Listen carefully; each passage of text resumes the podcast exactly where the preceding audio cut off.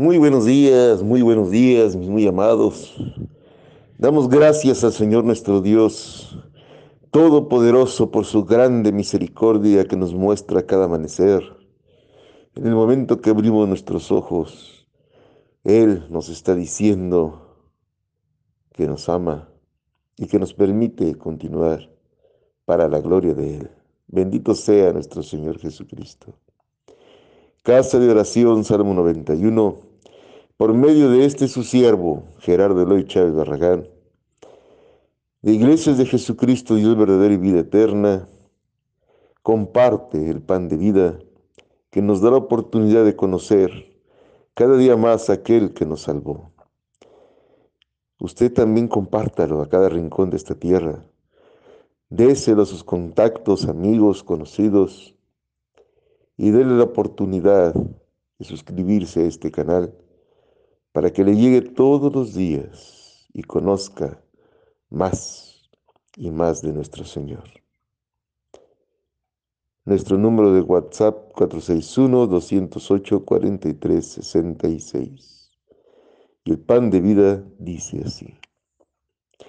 Y cuando estéis orando, perdonad si tenéis algo contra alguno para que también vuestro Padre que está en los cielos os perdone a vosotros vuestras ofensas.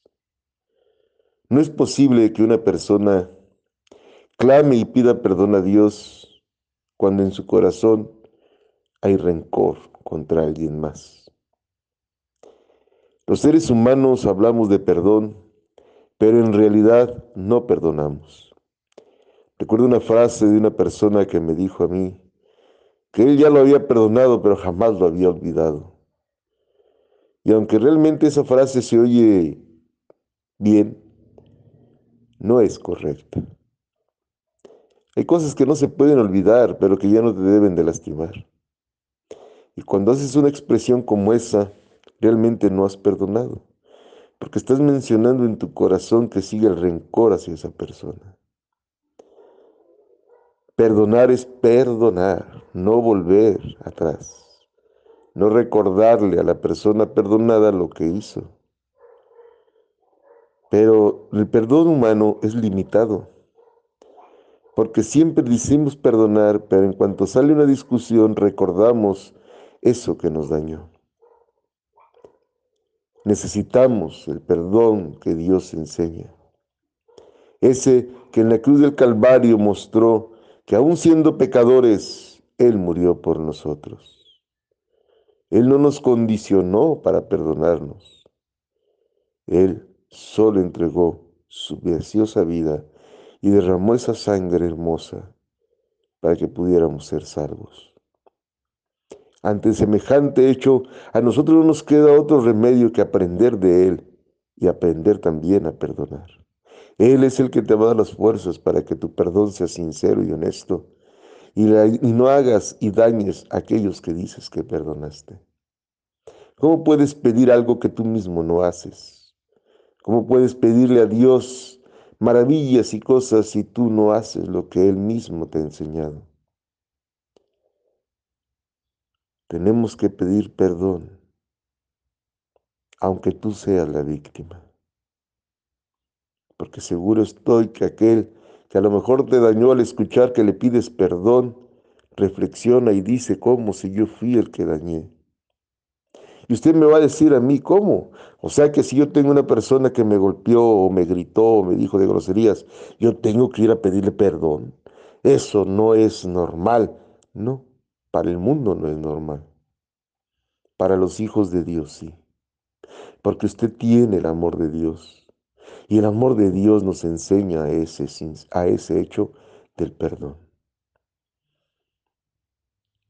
Pongamos ese ejemplo. Una persona es agredida, un marido le golpea a la mujer.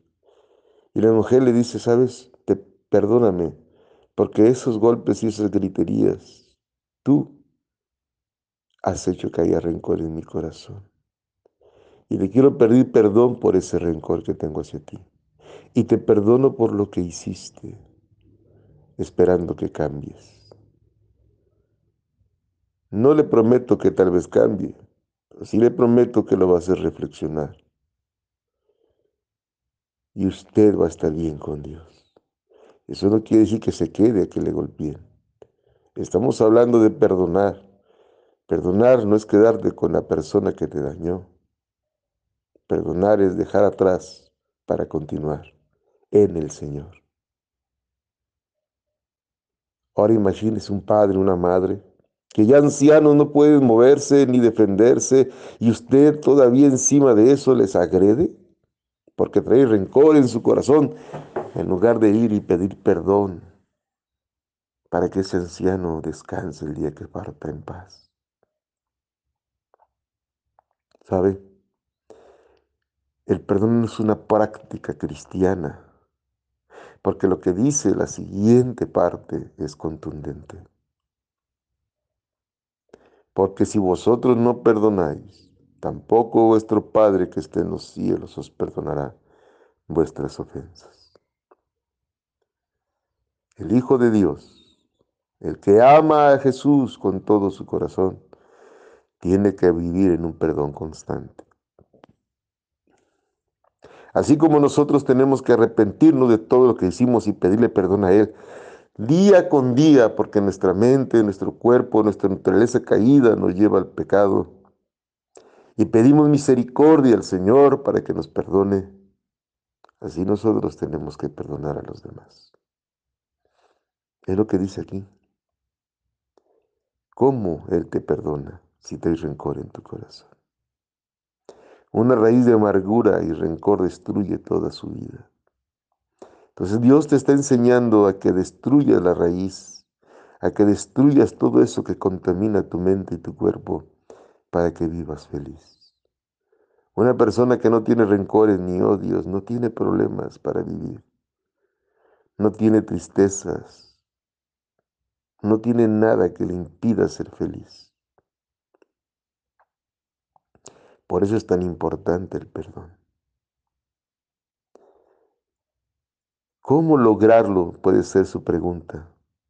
Solo hay una manera, teniendo comunión con Dios, porque Él nos da las fuerzas para lograrlo. Él es el que nos da la vida en el crecimiento espiritual del Hijo de Dios. Entréguese por completo. Y vaya con aquellos que tienen rencor y pida perdón. Limpie su alma. Porque solo un alma pura, solo una persona santificada va a entrar al reino de los cielos. Le invito, amado oyente, a que reflexione en su corazón a cuántas personas trae rencor. Y no importa que hayan sido ellos los que hicieron el daño, vaya y pida perdón. Libérese usted. Si ellos no quieren, es su problema. Usted cumpla con este mandato. Perdonar para que nuestro Padre celestial nos perdone y vive en paz, con tranquilidad, esperando la venida de aquel que nos salvó o esperando amablemente cuando nos retiremos hacia Él.